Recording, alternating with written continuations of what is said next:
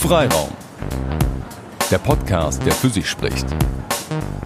Mit Fragen, die wir schon immer stellen wollten, an Menschen, mit denen wir schon immer mal schnacken wollten.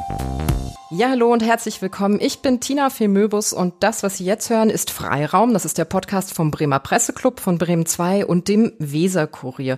Und ich warne heute schon mal vor, Bieder sind wir ganz bestimmt nicht. Es ist ein bisschen unsere erste Ü18-Folge, endlich erwachsen. Warum? Wir haben die Autorin Emma Becker zu Gast. Hi, Emma Becker. Hi ich sag mal, eine Schriftstellerin zu Gast zu haben, das ist an sich jetzt noch nicht äh, sonderlich verrucht. Aber wer dich schon kennt, der weiß, du bist eine Autorin, die einen Selbstversuch gewagt hat. Und du hast das gemacht, worüber andere sonst eigentlich nur hinter vorgehaltener Hand reden. Du hast etwas mehr als zwei Jahre in einem gehobeneren Bordell in Berlin gearbeitet als Prostituierte und darüber ein Buch ja, geschrieben, La Maison heißt das, genau. Und äh, erschienen ist es im Rowold Verlag und jetzt eben auch auf Deutsch. Und ähm, eigentlich kommst du aber aus Paris, bist Anfang 30. Ich kann mir das gar nicht so richtig vorstellen. Ne? Dann kommst du nach Berlin und die meisten suchen sich dann so einen Nebenjob, um sich über Wasser zu halten. Und in, gerade in Berlin jobben dann viele als Kellnerin in Cafés oder in Kneipen. Und du sagst dir so, okay, ich arbeite halt jetzt in einem Puff. Also wie kam denn diese Idee auf? Einfach, dass ich äh, schon viel gekennert äh, hatte. Und äh, als ich in Berlin war, hatte ich auch mein zweites Buch fertig geschrieben. Und dann war ich natürlich auf die Suche nach ein anderes Thema. Und alle die Ideen sind gleichzeitig gekommen. Ich habe gedacht, dass ich einfach probieren konnte, in einem Puff zu arbeiten, weil ich immer äh, neugierig darauf war und äh, dazu könnte ich auch damit mein Leben verdienen und gleichzeitig äh, mit dieser Geld mein äh, Buch äh, schreiben.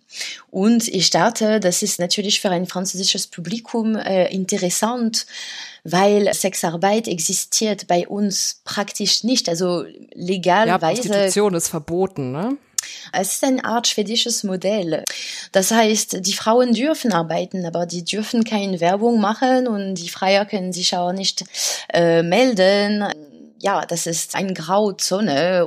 Natürlich versucht man dort äh, die Sachen ein bisschen zu, zu ändern, aber das geht nicht, äh, ja, nicht schnell. Das ist ganz interessant, weil bei uns im Kopf hängt ja eigentlich fest, Paris, das ist die Stadt der Liebe. Oder Frankreich, das ist Savoir-vivre, da geht's auch um Lust und um sich gehen lassen, um Hedonismus. Und ich denke auch zum Beispiel an äh, die alten Zeiten des Bordells, also mit Moulin Rouge und so weiter, wo die Hollywood-Stars waren, politische Größen, die wirtschaftliche Elite, gerade so am Anfang des 20. Jahrhunderts. Und jetzt sagst du, Frankreich ist eigentlich viel brüder als hier.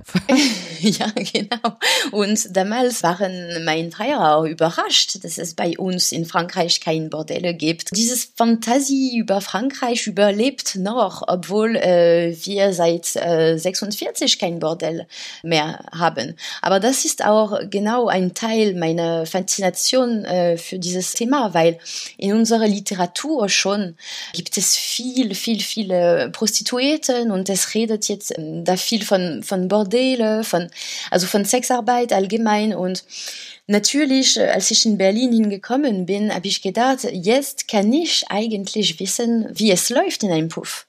Berlin ist ja auch bekannt für wilde Partys, für Elektro, für Drogen, für Sex. Also heißt das so ein bisschen, Paris war dir auch zu langweilig? Also Paris ist eine kleine Stadt und ich kenne Paris auswendig. Nach ein paar Jahren pff, hatte ich die Nase voll davon und Berlin hat andere Vorteile und Paris hat diese Vorteile gar nicht. So von Luft her, von Entspannung her, ich weiß nicht, die, die, die Luft ist äh, ganz anderes und Berlin ist auch billiger äh, als Paris. Du sagst, es ist auch billiger. Hattest du denn damals, als du gesagt hast, ich möchte als Sexarbeiterin tätig sein, auch äh, Geldnöte? Also warst du pleite und hast dir gesagt, jetzt brauche ich mal das schnelle Geld?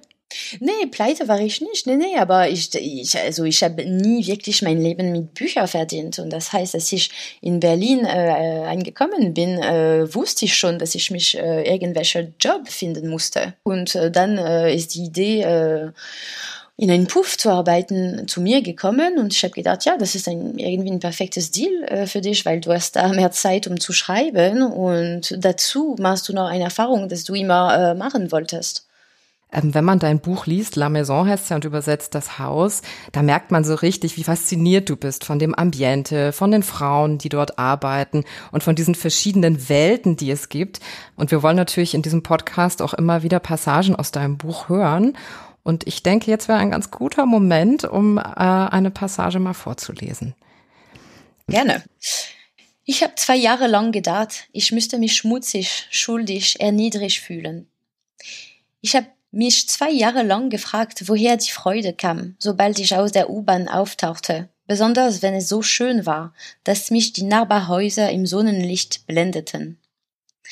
Ich habe mich zwei Jahre lang über meine stolze Kopfhaltung gefreut, wenn ich mein Spiegelbild in den Schaufenstern sah und die Leichtigkeit meines Körpers genossen.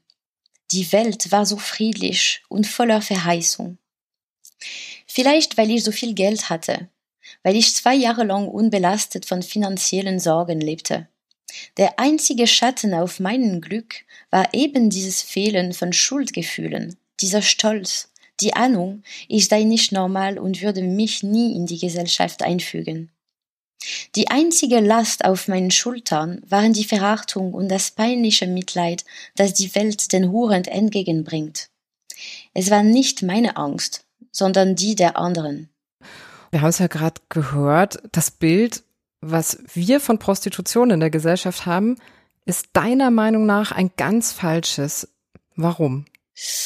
weil ich denke, dass wenn wir über Sexarbeit reden, äh, dann verwechseln wir äh, verschiedene Sachen. Sexarbeit und Ausbeutung und Zwangprostitution haben nichts miteinander zu tun. Einer ist ein Beruf und die andere ist bloß Ausbeutung.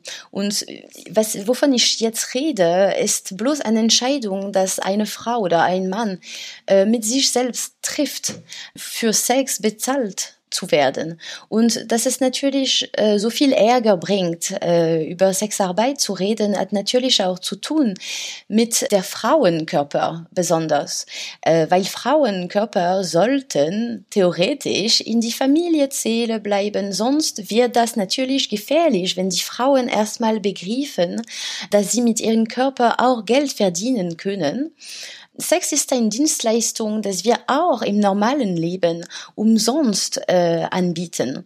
Dass Frauen sagen können, nee, ich will auch dafür bezahlt werden, ist natürlich bedrohlich für ein ganzes System, und zwar der, der Patriarchat, denke ich mal. Da sehe ich schon vor meinem inneren Auge Alice Schwarzer, die ja ganz vehement auch immer schon gegen Porno gekämpft hat und gegen die Pornoindustrie und gesagt hat, das ist patriarchal, das reproduziert letztlich die Bilder von Frauen, die unterworfen werden, von Gewalt gegenüber Frauen. Und natürlich hat sie sich dann auch immer gegen Prostitution ausgesprochen. Ähm, du sagst aber irgendwie, das ist Quatsch. Nee, ich sag nur, dass das Thema äh, bringt äh, Verwechslungen. Natürlich verstehe ich Alice Schwarzer, wenn sie sagt, ja, äh, wir müssen gegen Prostitution kämpfen in der Sinne, dass sie da Sex Traffic meint und nicht Sexarbeit, dass äh, viele, viele Frauen auch freiwillig äh, machen. Aber äh, ich denke, das ist auch gefährlich, das zu, zu allgemeinern. Wenn man sagt, äh, Prostitution ist be bezahlter Vergewaltigung, dann heißt es, äh, dass, dass die Frauen, die Sexarbeit äh, machen, können sich irgendwie gegen Gewalt nicht verteidigen, weil das wäre ein Teil von ihrem Job. Und äh, ich denke, damit schützt man die Frauen gar nicht. Und vor allem, es ist mir schwierig zu verstehen, dass eine Frau wie Alice Schwarzer, die ich vermute, ist sehr klug, hat noch nicht begriffen, dass es ist eigentlich egal, ob man dafür oder dagegen ist. Sexarbeit oder also sexuelle Dienstleistung hat immer existiert und wird immer existieren. Und wenn jemand die Frauen schützen will, sollte man eigentlich dieses äh, Realität auch wahrnehmen und feststellen, dass es, es nur einen Weg gibt und dieser Welt ist Sexarbeit eigentlich besser zu koordinieren, zu gestalten, so dass es auch menschlich laufen kann, weil es wird sowieso immer laufen. Mhm. Zwangsarbeit und Menschenhandel und die Unterdrückung von Frauen, das sind so die Geschichten, die man immer wieder aus dem Rotlichtmilieu eben hört. Und jetzt zum Beispiel, als du das Buch in Frankreich rausgebracht hast, haben auch viele Feministinnen gesagt, du unterstützt dieses System damit, indem es verharmlost wird. Ja, äh, klar, aber ich denke, also man vergisst auch, dass ich, äh, also ich bin nur Schriftstellerin, ich bin keine Journalistin, ich will niemand äh, überzeugen. Also was ich mit dieses Buch mache, ist, ich erzähle von einer Erfahrung und natürlich von dieser Erfahrung könnte man auch denken, okay, wenn es auch so laufen kann, dann vielleicht heißt es, dass wir haben zu viel Vorurteile und Fantasien über Sexarbeit. Es gibt wahrscheinlich mehr als ein oder zwei Wirklichkeiten sondern mehrere. Und äh, ich habe immer gedacht, also das ist hier nochmal eine Verwechslung. Äh, Schriftsteller äh, müssen niemand überzeugen. Wenn ich mal eine gute Erfahrung gehabt habe, dann darf ich das auch äh, schreiben. Ich darf auch schreiben, dass ich persönlich Sexarbeit nicht so erlebt habe, wie es immer äh, beschrieben ist. Und vor allem, die, Leute, die über Sexarbeit reden, sind meistens Leute, die gar keine Ahnung davon haben, die nur Statistik und Zahlen kennen, aber die Wirklichkeit von der Arbeit gar nicht wissen. Das macht auch das Spannende an deinem Buch aus, dass du eben nicht über die Menschen schreibst, sondern eben auch aus der Brille derjenigen, die das dann eben selbst auch erlebt haben. Und wenn man so dein Buch liest, dann, dann kriegt man das ja so mit. Es ist künstlerisch geschrieben, es ist sehr feinsinnig, es ist humorvoll, es ist zart, es ist sexy. So also in der Summe würde ich sagen, für dich war die Erfahrung im Bordell wirklich eine eines Freudenhauses, also ein Freudenhaus im engsten Sinne, oder? Hattest du richtig Spaß? Während dieser zwei Jahre, das ist die einzige Mal in meinem Leben, wo ich mich auf der Arbeit gefreut habe. Weil das war nie langweilig. Also es gab eine Vielfalt von Frauen und Männern und man wusste auch nie, was kommt an dieser Tag, was wird dann passieren, was für eine Erfahrung werde ich dann haben. Also für mich persönlich war das war das spannend, auf jeden Fall. Und ich war glücklich genug, um äh, meine erste Erfahrung in so ein Haus zu machen die größte Teil meiner Erfahrung als Sexarbeiterin war in einem Haus, die gut gemacht war für die Frauen, wo die Chefin wusste, man kann nicht äh, schlecht arbeiten. Ich meine, man braucht dafür gute Bedingungen. Und die Frauen müssen äh, wie Künstlerinnen behandelt werden. Sonst geht das gar nicht. Also in dieser Sinn, ja, ich habe eine gute Erfahrung gemacht. Sex für Geld und Sex nicht aus Lust heraus.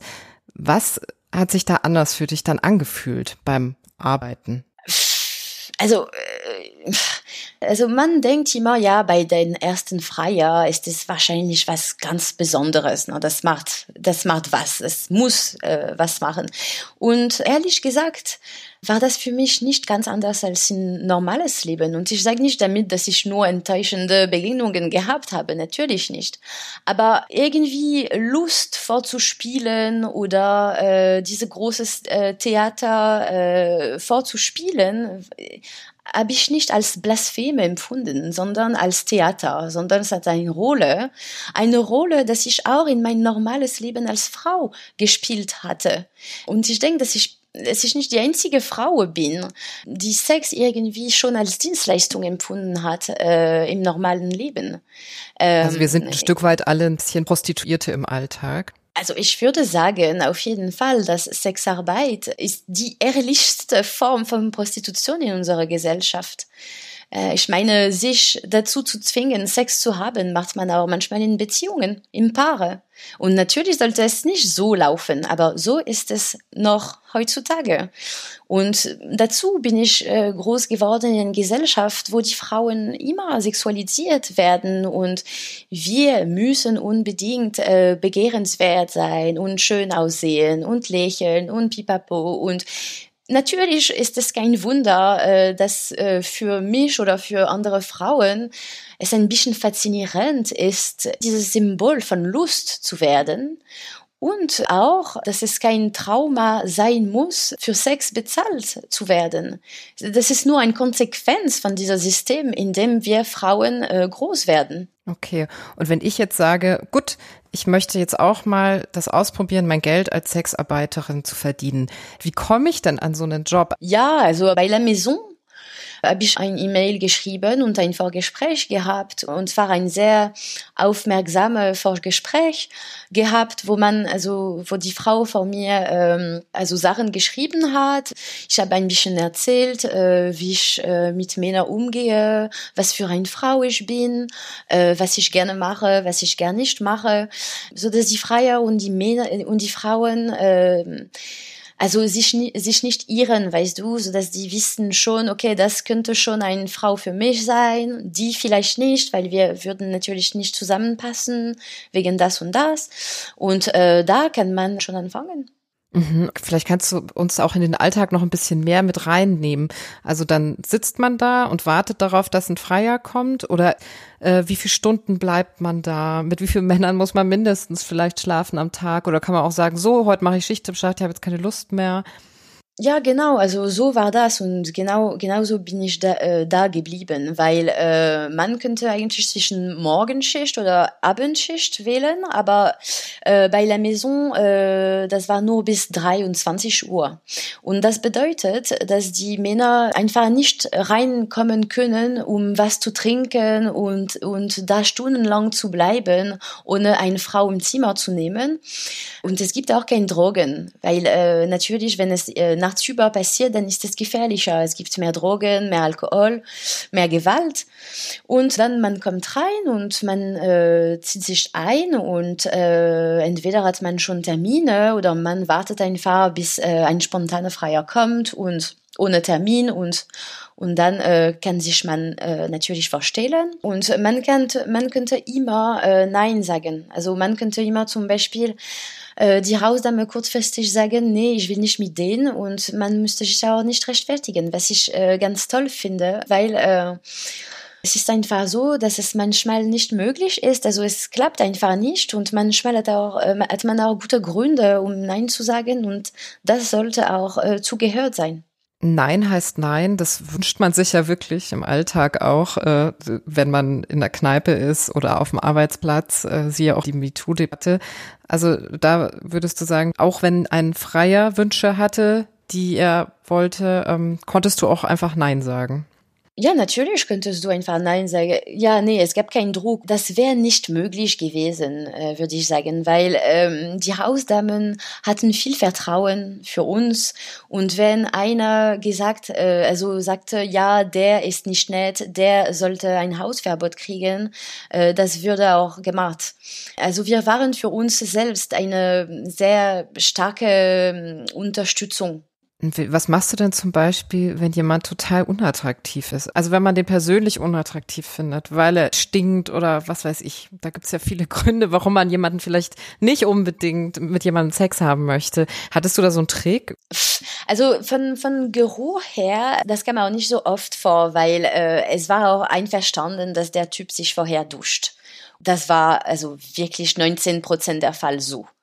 Ähm, aber komischerweise es ist nicht so wichtig, wenn die unattraktiv sind wenn man dieses Beruf macht, dann irgendwann versteht man, die Freier sind Freier, das ist Arbeit. Und wenn man anfängt, äh, den Freier genau zu gucken und da zu meckern, dann arbeitet man nicht mehr. Das ist auch der Job, ne? Aber es kann auch sein, dass natürlich manchmal als du Männer und du denkst, boah, also du guckst dich in den Spiegel äh, an währenddessen und denkst, was machst du? Wie bist du darauf gekommen? Aber ähm, naja. Vielleicht ist es ja praktischer einfach auch, weil wenn man jemanden gut aussehend findet, dann kann man Job und Privates ja nicht mehr so richtig voneinander trennen, oder? Genau. Hattest du das mal, dass du jemand auch äh, attraktiv fandest? Ja. Ja, ich, also das war eigentlich viel leichter, mit jemandem unattraktiver zu, zu schlafen, als, als ein junger, äh, charmanter Typ. Und dann denkst du, ah, das ist irgendwie schade, dass wir uns hier getroffen haben, weil äh, der Welt, also die Welt ist so gemacht, dass er jetzt denkt, sie ist äh, Sexarbeiterin und das heißt, äh, ich kann nichts äh, mit ihnen anfangen, also beziehungsweise. Ja, da sind wir wieder bei dem Thema Stigma, ne? Ja, na klar, na klar. Und wenn, wenn ein Typ äh, attraktiv ist, dann, äh, ich habe das äh, damals als schwieriger empfunden, körperlich aufgeregt zu sein, weil ich wollte die, die große Theater einfach spielen. Ich wollte, dass er äh, zufrieden ist. Wobei mit einem Typ, der äh, wirklich nicht gut aussieht, denkst du, boah, äh, ist mir egal, ich äh, sehe sowieso viel besser aus als der. Und da habe ich manchmal gedacht, es ist leichter, einen Orgasmus zu bekommen, weil äh, es gibt keinen Druck. Ja, okay, man kann körperlich vielleicht ein bisschen freier dann einfach sein. Ja, interessant. Vielleicht muss ich meine Partnerwahl auch danach ausrichten mal. Aber gut, man muss ja auch wissen, was man möchte. Ähm, genau. Ja, aber du, du beschreibst die Freier im Buch auch sowieso sehr oft als eher schüchterne Menschen oder introvertierte Menschen, vielleicht manchmal verlorene Menschen auf der Selbstsuche was waren das denn ähm, für Männer, die zu dir gekommen sind? Also gab es da eine gewisse Altersklasse, gewisse Jobklasse? Nee, was du gerade gesagt hast, ist interessant. Also da hast du bloß Männer äh, beschrieben, äh, gar kein Freier, sondern Männer äh, überhaupt. Und ich denke, dass die Freier kein besondere Männer sind. Die sind einfach wie viele, viele Männer auch, einsam. Ich denke, wenn man die Freier als Monster äh, beschreibt, äh, dann macht man das gleiche Fehler als dieser Verwechslung zwischen Sexarbeit und Zwangsprostitution. Irgendwie, es gibt gute Freier und schlechte Freier, wie bei, äh, wie bei Männern auch. Aber ich habe Männer von jeder Alter äh, bekommen, von äh, 18 äh, bis äh, 93, von Studenten bis äh, Rentner und inzwischen Banker oder Buchhändler. Also wirklich, es ist ein wie, ein Bild von die Gesellschaft äh, allgemein. Natürlich, wenn man dieses Beruf anfängt, da denkt man, oh, ich werde bestimmt Freier haben, die durchgeknallte Fantasien haben und ich hatte mich damals für alles vorbereitet. Und da habe ich bemerkt, hast dich schon auf alles eingestellt. Ja, genau, die Männer sind einfach, also nicht langweilig, aber das Sex, das man im Bordell hat, ist langweilig, ist spießig, würde ich sogar sagen stell, stell dich mal vor, ein Typ und der ist seit 20 Jahren verheiratet und der ist ein guter Typ und irgendwie er will nicht seine Frau äh, betrügen und keine andere Affäre haben, aber er freut sich nur, eine Frau um alle, um alle vier zu nehmen, weißt du, mehr nicht. Das finde ich fast süß. Weißt du, die, die wollen keine durchgeknallte Fantasien, die, die wollen einfach ein anderer Körper streicheln. Gut, für die Frau ist es wahrscheinlich nicht ganz so süß, wenn sie betrogen wird, aber ich, für mich klingt auch so ein Plädoyer für offene Beziehungen raus. Also also äh, ich weiß nicht, ob das ein Plädoyer, aber auf jeden Fall eine Feststellung, dass die äh, klassische heterosexuelle Beziehung gar nicht klappt, hat nie geklappt. Sonst hätten wir nicht äh, immer Bordellen gehabt. Klar, da, da kann man auch sagen, äh, Bordelle sind ein wichtiger Teil der Gesellschaft. Und damit meine ich nicht, dass, weil man manchmal hört man, ja, es ist gut, dass es Huren gibt, sonst wäre es mehr äh, Vergewaltigungen. Und ich denke, das ist total falsch. Die, die Männer, die vergewaltigen wollen, vergewaltigen, die gehen nicht im Puff. Ich denke, es gibt keine Verbindung zwischen den beiden. Jetzt gab es ja einen Fall, von dem du in dem Buch berichtest, der trotzdem wirklich auch äh, sehr angsteinflößend war. Da war ein Typ, der dich dann auch geschlagen hat. Hängt dir das noch nach? Nee, eigentlich nicht. Also ich denke nur dran, wenn ich Fragen äh, darüber bekomme, ehrlich. Und ich, ich sage das nicht, um, um Prostitution zu idealisieren, aber wirklich, ich denke nicht mehr dran. Aber vielleicht, weil ich auch darüber geschrieben habe, weißt du, de, de, also deswegen schreibt man auch, äh, um Sachen zu verarbeiten. Aber äh, damals, als ich das erlebt habe, ja, natürlich habe ich nicht mal so viel Angst gekriegt, sondern Ärger, mich in dieser Stelle zu finden. Weil ich war so dran gewöhnt, äh, in La Maison mich sicher zu fühlen. Weißt du? Ich habe das gar nicht erwartet. Und ich war so ähm, irgendwie äh, betäubt von dieser äh, Gemütlichkeit und äh, Nettigkeit von die, von die Freier, dass ich total äh, überrascht war. Und ich dachte, ich will nicht, dass dieser Typ mir äh, weinen sieht oder äh, denkt, dass er äh, stärker als ich äh, ist oder dass er gewonnen hat. Und äh, deswegen habe ich weitergemacht weil ja, ich war, ich wollte mich beweisen, dass ich stärker als das bin. Aber Hast ich du auch nach dem Vorfall direkt weitergemacht? Ja, ich habe direkt die Hausdame gesagt, der sollte eigentlich Hausverbot äh, kriegen. Und äh, deswegen habe ich sofort gesagt, man sollte vorsichtig sein.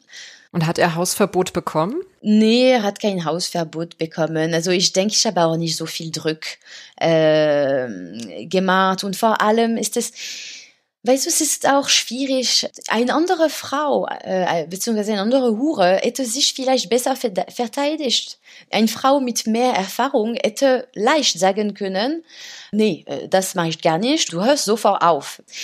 Weißt du, der Gewalt äh, gibt es schon in der Job, aber ich habe viel stärkere Erinnerungen von lange Tage, wo ich zu viel arbeitete weißt du, wo ich zu viel Termin angenommen hatte und dann nach der zehnte Mann denkst du, oh Gott, das ist furchtbar. Jetzt haben wir auch ganz viel über Männer geredet. Jetzt müssen wir mal zurückkommen, worum es eigentlich geht. Nämlich, es geht ja hauptsächlich in dem Buch um die Frauen und von denen schreibst du auf jeden Fall immer sehr gut und sehr fasziniert irgendwie auch. Danke. Ich glaube, es ist Zeit für eine zweite Leseprobe und die geht über Dorothee. Ja, das Übrigens sind die ja. Namen auch immer geändert in dem Buch, ne? Ja, ja, ja, ich immer. verstanden. Mhm. Dorothee ist splitternackt und reibt ihre langen Beinen mit Zitronenöl ein, dessen Duft sich mit dem der Suppe mischt, die ein Mädchen auf dem Couchtisch hat kalt werden lassen. Ich tu so, als würde ich lesen, aber ihre Nacktheit raubt den Worten jeden Sinn. Ich habe einen schwarz-weißen Buchstabenbrei vor Augen. Das einzige Schauspiel, das meine Aufmerksamkeit verdient, ist dieses Mädchen direkt vor mir, das mich nicht besonders mag und es sicher für eine deutliche Geste der Verachtung hält, mir ihren weißen Hintern zu zeigen. Wenn sie das Öl über ihre Pobacken laufen lässt und sie knetet, damit es einzieht, erkenne ich hier einen etwas dunkleren Fleck, da ein paar winzige Fettgrüppchen und bin begeistert von ihrer Schamlosigkeit und Ungeniertheit. Mich berührt die geringe Beachtung, die sie ihrem ganz natürlichen Körper schenkt. Ich habe das Gefühl, sie nackter zu sehen, als wenn sie schweißüberströmt aus einer Zimmer kommt. Ich weiß gar nicht, wann und warum Dorothee angefangen hat, mich nicht mehr zu mögen. Ich vermute, als ich ihr ganz ungewollt den dicken Franzosen zugeschoben habe. Aber da wusste ich schon genug über sie, um mir ihr Leben draußen auszumalen. Ich hatte irgendwie erfahren, dass sie Krankenschwester ist. Davon gibt es bestimmt ein Dutzend unter den 50, 60 Mädchen, die unsere Truppe bilden. Auch Nadine, bei der ich mir gut vorstellen kann, wie sie mit ihrer Freundlichkeit und ihrem Lächeln Patienten tröstet, die entsetzt wären, wenn sie wussten, wie sie ihren Monatslohn aufbessert. Vielleicht gehört Dorothee eher zu den jähzornigen Schwestern, aber sie ist auch nicht immer so. Es gibt Tage, da ist sie sogar zu mir ganz reizend. Sie lacht über die Geschichten den anderen Mädchen, erzählt eigene und verteidigt La Maison gegen die Kritik einer neuen, die aus Etablissement kommt, wo sie viel mehr verdient hat.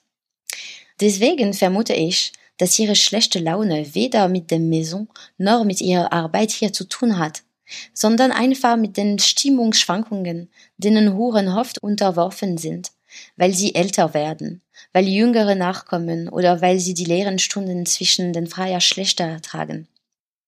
Eigentlich richtet sich Dorothees Wut nicht gegen uns, sondern gegen alles, gegen den Lauf der Welt.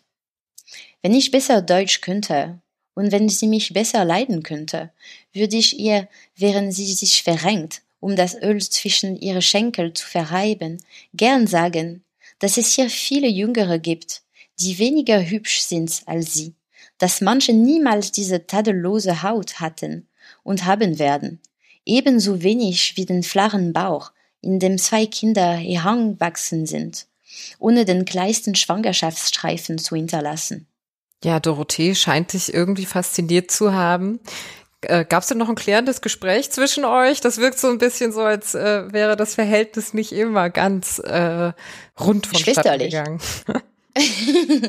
ja, also äh, da wie überall ne, hat man Verbindungen oder nicht. Und äh, ich habe nicht mit alle Mädchen so gerne geredet. Aber äh, es gab schon Frauen, die mich fasziniert haben, obwohl wir gar nicht miteinander geredet hatten. Und irgendwie auch äh, nach zwei Jahren Arbeit äh, war ich noch fasziniert bei diesen Frauen, als ob äh, ich nicht ein Teil davon war, weißt du?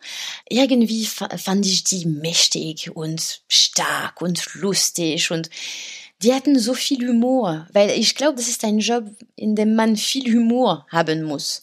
Sonst kann das man nicht erträgen. Das ist ein bisschen wie was Marguerite Duras einmal über Männer gesagt hat. Und zwar, äh, man muss Männer wirklich lieben, wirklich, wirklich lieben, sonst ist er unerträglich. Das klingt auf jeden Fall so, als, äh, ja, wie du schon sagst, dass du ein Bild davon hast, Frauen sind machtvoll, heilig schon fast, geheimnisvoll und Männer sind so ein bisschen die Sensibelchen und oder die lustgeilen, willenlosen Hammel ein Stück weit, ne? Kannst du Männer überhaupt noch ernst nehmen nach deiner Arbeit? Weißt du, das Lustigste ist, irgendwie habe ich mich immer ein bisschen wie ein Mann gefühlt. Also ich habe immer das Gefühl, ich bin genauso fasziniert bei Frauen wie ein Mann auch. Und ich denke nicht, dass die Männer äh, also dieser zerbrechliche Wesen sind, aber in diesem Buch ja schon, äh, weil äh, man merkt, dass die Männer, äh, wenn sie vor einer Frau stehen, plötzlich sehr, sehr schüchtern sind. Die werden plötzlich alle zu junge wieder. Natürlich finde ich. Stimmt, äh, haben sich viele auch diskriminiert gefühlt, viele Männer von deinem Bild von Mann. Ach ja, aber ich denke, die Männer, die sich irgendwie äh, nicht gut fühlen nach dieses Buch, haben das Buch nicht so gut gelesen. Äh, ich meine, ich habe natürlich Mitleid äh, für Männer und für Freier auch. Aber wenn man dieses Beruf macht, dann stellt man fest, wer die Macht eigentlich haben soll. Und zwar nicht die Männer. Ja, das sind die Frauen und die, und die sind in deinem Buch ja sehr wichtig in den Beschreibungen. Ähm, was ich noch fragen wollte, gerade auch mit dem Beispiel von Dorothee, wie viel Zusammenhalt gab es denn unter den Frauen in La Maison? Also wie lange wir zusammen waren, meinst du? Während einem Tag nee, oder? Ähm, wie sehr man auch zusammenwächst oder ob da jede ihr eigenes Ding macht oder ob man wirklich wie Kolleginnen eben auch ähm, sich untereinander unterstützt, solidarisch ist, vielleicht auch die Kaffeepause miteinander verbringt oder Mittagessen. Ja, na klar, also man isst, wenn man äh, wenn man essen will und äh, also das war eine ständige Kaffeepause, weil natürlich zwischen Freier äh, geht man in die Küche, trinkt man einen Kaffee, haut man eine Zigarette und da plaudert man miteinander. Aber ich meine, man sollte sich äh, Arbeiten, äh, Arbeiterinnen vorstellen. Natürlich haben wir uns äh, gemeinsam unterstützt, aber ich habe persönlich zum Beispiel nicht so viele Kontakte draußen äh, gehabt. Vielleicht ist es, weil ich ein bisschen, also ich bin ein bisschen so auf jeden Fall. Aber man muss auch sagen, das ist eine Arbeit, äh, wo man verschwindet und verschwinden können soll, weißt du? Äh, wenn ein Haus zumacht zum Beispiel, dann geht man irgendwo anders und vielleicht, vielleicht nimmt man einen anderen Namen. Und es ist auch wichtig, dass eine Frau auch verschwinden kann, egal für welche Gründe. Ja, Stichwort anderer Name. Du hast dich ja auch Justine genannt in dem Buch eigentlich. Wussten das die anderen, dass du da bist, um ein Buch zu schreiben? Nee, also ich habe auch nicht von mir, also von mich selbst gedacht, ich bin hier nur, um ein Buch zu schreiben. Ne? Ich wusste immer, ich bin auch hier, weil ich meine Miete äh, zahlen muss. Deswegen habe ich auch nie gesagt, ja, ich, ich bin hier, um ein Buch zu schreiben. Ich wusste, dass ich am Ende irgendwann ein Buch darauf, darauf äh, machen würde. Ich habe aber meinen Kolleginnen gesagt, ich bin Schriftstellerin und ich habe schon zwei Bücher veröffentlicht und aber ich denke, äh, einige haben schon vermutet, dass ich auch was darüber schreiben würde. Aber ich war nicht die Einzige. Ich habe da viele Künstlerinnen getroffen, viele Schriftstellerinnen, viele Frauen, die zu mir äh, sagten, ja, irgendwann will ich was über Sexarbeit schreiben. Wie alt war denn die älteste Mitarbeiterin bei euch? Weil so ein Job ist ja endlich, wenn man die Schönheitsideale von heute sich anguckt dass dann doch eher gesagt wird, mit 30 ist vorbei oder mit 40 ist vorbei oder sowas mit dem Job. Na das klar, so? Äh, und das ist schwer, in ein ganzes Leben mit, mit dieses äh, Gedenk zu leben. Ne? Und natürlich, äh, wenn ich diese ältere Damen äh, bei der Maison gesehen habe, das hat mich irgendwie getröstet, weißt du, weil ich dachte, man sagt immer, äh, nach 40 Jahren ist es Schluss, ne? Äh, und beziehungsweise die Frauen sind nicht mehr begehrenswert und sie haben auch keine Lust mehr. Und dann plötzlich plötzlich treffe ich diese zwei Damen, die knapp 65 waren und ganz schön geschminkt und angezogen waren und, und ehrlich gesagt, ich denke nicht, dass es so wichtig ist für Männer, wie alt eine Frau ist. Natürlich, im Öffentlichkeit wollen alle Männer nur mit äh, 25-jährige Frauen, aber individuell äh, ist es ganz anderes individuell wollen die Männer auch mit äh, dicke Frauen schlafen, mit alte Frauen, mit Frauen, die äh, nicht in die klassische Bildung von Frauen reinpassen, weißt du? Aber egal ob dick, dünn oder jung oder alt, am Abend ist Feierabend oder am Morgen, je nachdem. Und dann geht's ja darum, dass man wieder nach Hause fährt so raus aus dem Korsett oder aus der Reizwäsche oder aus den High Heels und dann setzt man sich so schön aufs gemütliche Sofa. Du hast selber auch ein kleines Kind und du hast in der Zeit auch einen neuen Partner kennengelernt, also nicht im Bordell, aber eben während deiner Recherchen in der Zeit auch. Ich habe mich die ganze Zeit gefragt, wie legt man da eigentlich den Schalter um von Justine zurück zu Emma? Das ist schwierig. Und ich würde sagen, das ist das Schwierigste an der Job. Also ich habe mich damals, egal wie froh und stolz ich war, äh, ein Teil von mir war ziemlich betäubt. Insofern, dass, dass ich keine Lust mehr auf Männer hatte. Also irgendwie war Sex für mich zu einem Job geworden. Und manchmal äh, war es so, dass ich äh, im Bett war und ich dachte, ja, woran denke ich dann? Es, es hilft gar nicht, über Männer zu denken, weil das erinnert dich auf der Arbeit. Und ich schreibe über Männer, über Begehrung, über Lust. Und wenn ich nicht mal darüber denken kann, dann ist es natürlich für mich problematisch. Und das wird noch, problem noch mehr problematisch, wenn man natürlich dazu eine Beziehung hat. Und man muss schon erklären, dass die Freier was ganz anderes sind. Obwohl man kann trotzdem im Puff bekommen. Und das ist natürlich sehr schwierig, das zu erklären. Und äh, natürlich in einer Beziehung ist es äh, manchmal schwierig, damit klar zu kommen. Aber ich war glücklich genug, dass mein Freund eine riesen Unterstützung war und dass er niemals versucht hat, äh, dass ich aufhöre aber trotzdem äh, wusste ich, ein Teil von mir ist ziemlich betäubt und äh, das vermisse ich irgendwie. Und wenn das Haus zugemacht hat, habe ich gedacht, irgendwie Glück gehabt, weil sonst wäre es für dich viel schwieriger äh, gewesen aufzuhören. Ah ja, du hättest also auch gerne noch weitergearbeitet. Also in, in dieses Haus. Ich wäre Putzfrau gewesen, wenn das bedeutet hätte, ich kann dabei bleiben. Weißt du?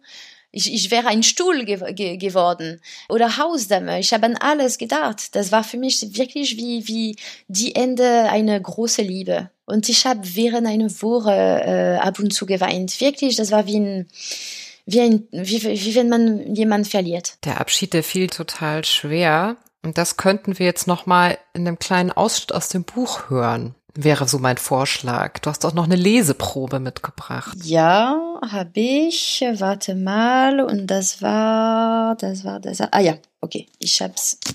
Meine Schwierigkeiten, dieses Buch zu beenden, haben eigentlich nur mit meiner Unlust zu tun, La Maison zu verlassen.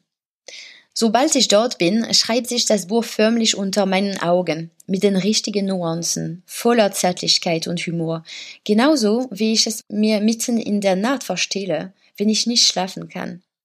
Dann sehe ich die Mädchen farbenfroh aus den Buchseiten hervortreten, wie einen Schwarm exotischer Vögel, die sich fast auf meine Hände setzen, weshalb es natürlich eine Verbindung zwischen ihnen und mir geben muss.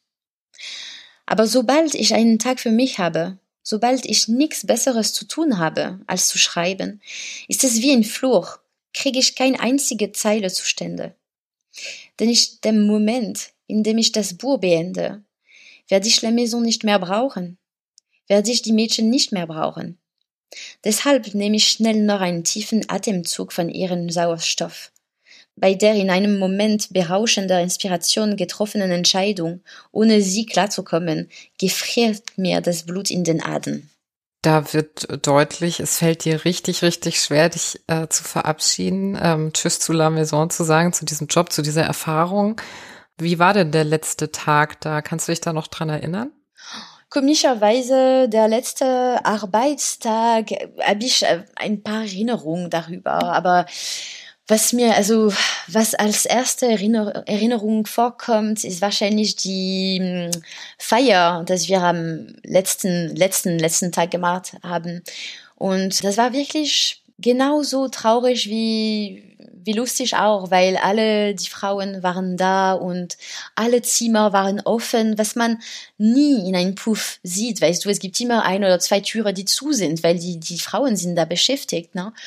Und dann plötzlich dürfen, dürften wir in alle Zimmer rein und alle Frauen haben, haben laut geredet und gelacht und da äh, äh, habe ich festgestellt, ja, das war immer unser Haus. Also wir haben immer die, die Männer äh, äh, rein äh, treten gelassen, aber das war unser Haus wirklich und äh, wirklich, das hat mir so viel Zeit genommen, äh, um damit klarzukommen. Ich war so, ich war so traurig, ich könnte gar nicht glauben, dass es zumachen würde. Ich dachte, warum warum äh, La Maison und nicht äh, alle die Läufhäuser, äh, wo die Frauen wie Fleisch behandelt sind, weißt du?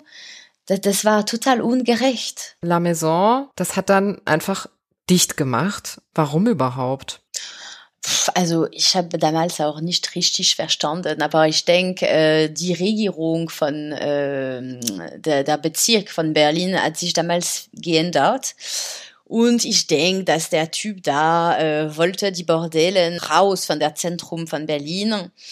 Und das war eine Streiterei über äh, Gewerbe und Wohnfläche, weißt du, weil äh, im Haus gäbe es eigentlich nur Leute, die da wohnten und wir waren das einzige Gewerbe. Und wahrscheinlich war das, war, war da eine Subtilität und die Leute haben das geschafft, das Haus zuzumachen. Aber mehr kann ich dir auch nicht sagen. Äh, mein Deutsch hat damals auch nicht gereicht. Aber ich, ich wusste, dass, dass man könnte auch nichts dagegen machen. Mhm. Hast du denn noch Kontakt zu irgendwelchen Kolleginnen? Also ich habe Kontakt zu Sexarbeiterinnen, die nicht meine Kolleginnen waren. Ich habe nur noch Kontakte mit die Französin, die ich im Buch äh, beschreibe. Aber sonst habe ich keinen keinen Kontakt mehr. Nicht, nicht, dass ich das nicht wünsche, aber ähm, wie ich das vorher erklärt habe, die Frauen verschwinden und das ist auch gut so. Ich würde, ich würde mich natürlich freuen, äh, wenn eine Ex-Kollegin äh, sich melden würde. Für viele ist die Anonymität total wichtig und bei dir ist es genau andersrum. Du bist mit deinen Erfahrungen in die Öffentlichkeit gegangen. Also du machst dich nicht anonym, sondern ganz öffentlich. Letztlich offenbarst du einen riesigen Teil von dir selbst und deinem Körper, von deinen Erfahrungen zur Intimität und so weiter. Wie, hast du das Gefühl, Menschen begegnen dir jetzt anders als vorher? Nee, nicht besonders, aber das liegt wahrscheinlich auch darum, dass ich mich nicht anders äh, fühle äh, als vorher. Natürlich, weil ich dieses Beruf gemacht habe, habe ich immer eine riesen Solidarität mit äh, Sexarbeiterinnen und das ist ein sehr wichtiges Thema für mich. Aber ich meine, die Sexarbeiterinnen sind auch total normale Menschen und ich wollte keinen Künstlernamen nehmen, weil ich habe mich nie äh, geschämt und ich auch ich könnte auch keinen Grund sehen, warum ich einen Künstlername nehmen sollte. Ich, ich bin Schrift, Schriftstellerin, war ich immer. Wenn Leute, äh, wenn sie denken, okay, sie ist äh, Sexarbeiterin und nicht Schriftstellerin, das ist mir egal. Das ist mir total egal.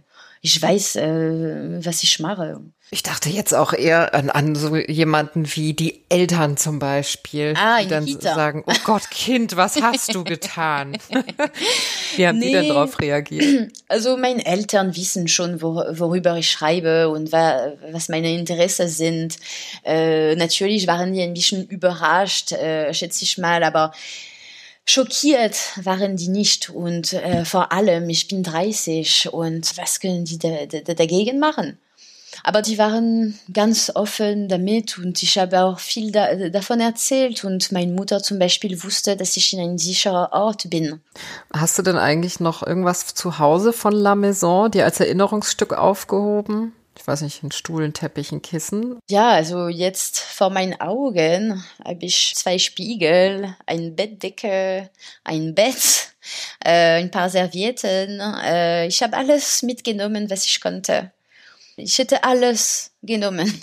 Gerade würde ich aber noch gern äh, bei äh, La Maison im Haus drin bleiben, also in den Zeiten, wo es noch gelebt hat, in Anführungszeichen, oder eure Beziehung noch gelebt hat, weil da hattest du ja auch gewissermaßen verschiedene Rollen inne. Du warst eine Autorin, du warst die Sexarbeiterin, du warst die ein Stück weit auch die Schauspielerin. Wie hast du dir in deiner Freizeit dann den Kopf frei gemacht? um von diesen ganzen Rollen runterzukommen, sag ich mal. Weißt du, äh, ich denke, also es ist ein Teil von meinem Schriftstellerberuf, dass du, du, du kannst das sowieso nie, nicht äh, machen. Du, du bist immer am Denken. Also das hat für mich keinen Unterschied gemacht. Ich habe das auch nicht gebraucht. Ich habe mich so gemütlich in dieses Haus gefühlt, dass ich auch äh, während meiner Freizeit total äh, okay äh, damit war. Und vor allem diese Hurenrolle war immer für mich nicht so anders als diese Rolle, dass ich als Frau ständig spielen muss. Du redest über die, all diese Themen mit so einer Leichtigkeit, ne? Über Sex, über Penetration, über Brüste, Schamlippen, was auch immer, als wäre das irgendwie ein Staubsauger oder so. Ich habe mich gefragt, ob du das dir auf dem katholischen Gymnasium angeeignet hast, auf dem du als Kind warst. Also wahrscheinlich nicht, aber ich kann, ich kann dir sagen, dass wenn man in so einer Schule ist, du lernst, dass du subversiv sein kann und du brauchst dafür nicht so viel zu tun. Ich meine, man ist in einer Schule, wo, äh, wo die Lehrer dir sagen, äh, du solltest ein BH tragen, weil sonst äh, sind die Männer abgelenkt. Und du bist erst zwölf, wenn du das hörst. Du hast nicht mal Brüste, weißt du? Man lernt schon in solcher Schule, dass Sex kann nur interessant sein, weil es wahrscheinlich gefährlich ist und man will nicht darüber sprechen, aber deswegen hat es mich neugierig gemacht. Na klar, und durch dieses Druck, ein braves Mädchen zu sein, lernt man, dass wie wir über Sex reden in dieser Gesellschaft ist Quatsch. Du hast ja auch ein Buch geschrieben über eine Beziehung zu einem 30 Jahre älteren Mann. Also bist du auf Mission gegen die Prüderie ein bisschen? Ich bin auf keine Mission, weißt du, ich versuche nur äh, glücklich zu sein und in der Prozess erlebe ich äh, Sachen, die ich für interessant halte. Und ich habe Lust, diese Geschichte zu erzählen, weil ich denke, vielleicht liest das jemand und äh, dadurch fühlt sich man vielleicht weniger einsam, weil diese Person weiß, dass ich auch ähnlich denke und das war für mich immer das, äh, das Ziel von, also von Schreiben. Wie arbeitest du eigentlich beim Schreiben? Also wann schreibst du? Bei all der Arbeit, die du dann hattest, in dem Fall im Mordbordell zum Beispiel? Oh, äh, ich habe immer abends gerne gearbeitet, aber auch tagsüber. Das kommt, es kommt drauf an. Ich muss sagen, ich muss schon ein bisschen Druck haben, um schreiben zu können. Wenn ich nur das zu tun habe, dann schreibe ich auch nicht. Schreiben ist für mich sehr verbunden mit ein bisschen Ablenkung. Ich will nicht, dass es wirklich zu Job wird. Ich will, dass es meine Leidenschaft bleibt. Und deswegen habe ich keine Disziplin. Äh, ich schreibe, wenn ich schreiben will. Und das dann eher am Schreibtisch oder schön in einem Café? Beides. Also mehr draußen, muss ich sagen. Äh, zu Hause bin ich immer abgelenkt. Du schreibst bisher Bücher, die eben was autobiografisches ähm, haben. Ne? Du, du nennst das Autofiktion oder im Französischen heißt das Autofiktion. Ne? So eine Mischung aus Fiktion und Selbstversuch. Glaubst du, dein nächstes Buch wird wieder irgendeine Form von Selbstversuch sein? Ja, ich habe schon Ideen und äh, ich ich schreibe gerade, aber ich weiß nie wirklich, was daraus kommen wird. Ich schreibe einfach und wenn ich genug Seiten habe, dann merke ich sofort, ob es da ein Buch liegt oder nicht. Aber ja, ich habe schon, äh, ich habe schon Ideen und es wird auch wahrscheinlich noch äh, Autofiktion sein, weil das ist, äh, das ist was, was ich immer gemacht habe, seit ich pff, acht äh, Jahre alt bin, habe ich immer irgendwie über mich selbst geschrieben und nicht, weil ich, äh, ich irgendwie denke, dass ich äh, sehr interessant bin, aber sondern weil ich für mich selbst ein Geheimnis bin und ich versuche halt mich selbst zu verstehen. Und dadurch vielleicht verstehen sich andere Leute auch besser. Also ich hoffe. Darf man denn wissen, welche Ideen schon so kursieren für den nächsten Selbstversuch oder ist das geheim? Nee, also ich würde gern schon äh, was, also teilweise auch über Mutterschaft äh, schreiben, weil ich denke, das ist ziemlich interessant. Also es gibt so viele Sachen darüber zu schreiben. Das war für mich eine Riesenumstellung, Mutter zu werden. Auch weil ich äh, Schriftstellerin bin und ich war immer mein wichtigstes Thema, weißt du. Und das ist eine Riesenumstellung, äh, plötzlich nicht mehr dein eigenes wichtiges Subjekt zu sein. Ich denke, das Thema wird auch wieder sehr, sehr viele Menschen äh, interessieren und in den Bann ziehen. Hast du dir auch eigentlich überlegt, dich ähm, im Bereich von NGOs einzusetzen, für mehr Frauenrechte zum Beispiel oder für die Legalisierung von Prostitution oder die besser andersrum, die Entkriminalisierung von Prostitution, sowas?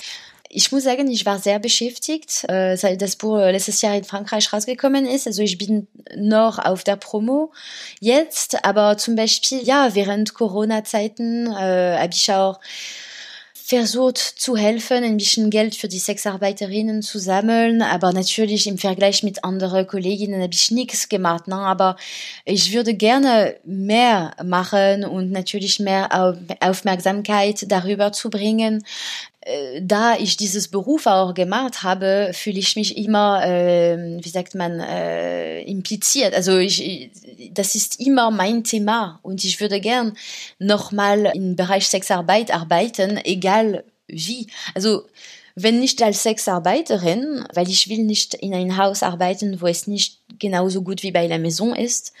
Aber ich weiß nicht, das ist für mich ein faszinierendes Thema, ein äh, wichtiges Thema und äh, auch ein, also die schönste Gemeinschaft, das ich getroffen habe.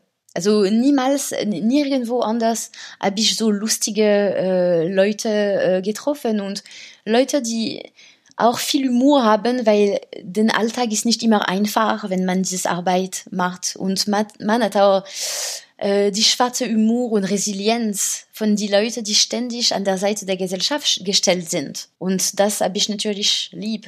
Und über diese schönste Gemeinschaft, wie du sagst, nämlich die innerhalb eines Bordells, hast du mit uns im Podcast beim Freiraum gesprochen. Ich freue mich total, dass du das mit uns geteilt hast. Das ist wirklich super erhellend und ich werde da ganz bestimmt auch noch mal ganz viel drüber nachdenken. Es eröffnet auf jeden Fall sehr neue Perspektiven und ich freue mich, dass ähm, wir die hören konnten von dir. Ähm, Emma Becker war das über ihre Arbeit als Schriftstellerin und ihre Erfahrungen in La Maison, einem Bordell in Berlin. Alles gebündelt hat sie in dem Buch, das eben La Maison heißt. Ähm, erschienen ist das Buch im Rowold Verlag. Und der Podcast, der heißt Freiraum und ist auch zu Corona-Zeiten für euch da. Mein Name ist Tina Femöbus. Äh, tschüss Emma, tschüss an alle und auf bald. Dankeschön. Den Freiraum-Podcast hört ihr überall, wo es Podcasts gibt. Wenn euch gefällt, was wir machen, dann gebt uns doch eine Bewertung bei iTunes oder der Podcast-App eurer Wahl. Das erhöht unsere Sichtbarkeit und motiviert uns weiterzumachen. Wenn ihr uns einen Audiokommentar schicken wollt, geht auf unsere Homepage freiraum.fm. Dort findet ihr auch die Show Notes und den Link zu unserer Steady-Unterstützerseite. Allen Spendern, die den Freiraum ermöglichen, ein großes Dankeschön. Freiraum. Ausführlich, kurzweilig.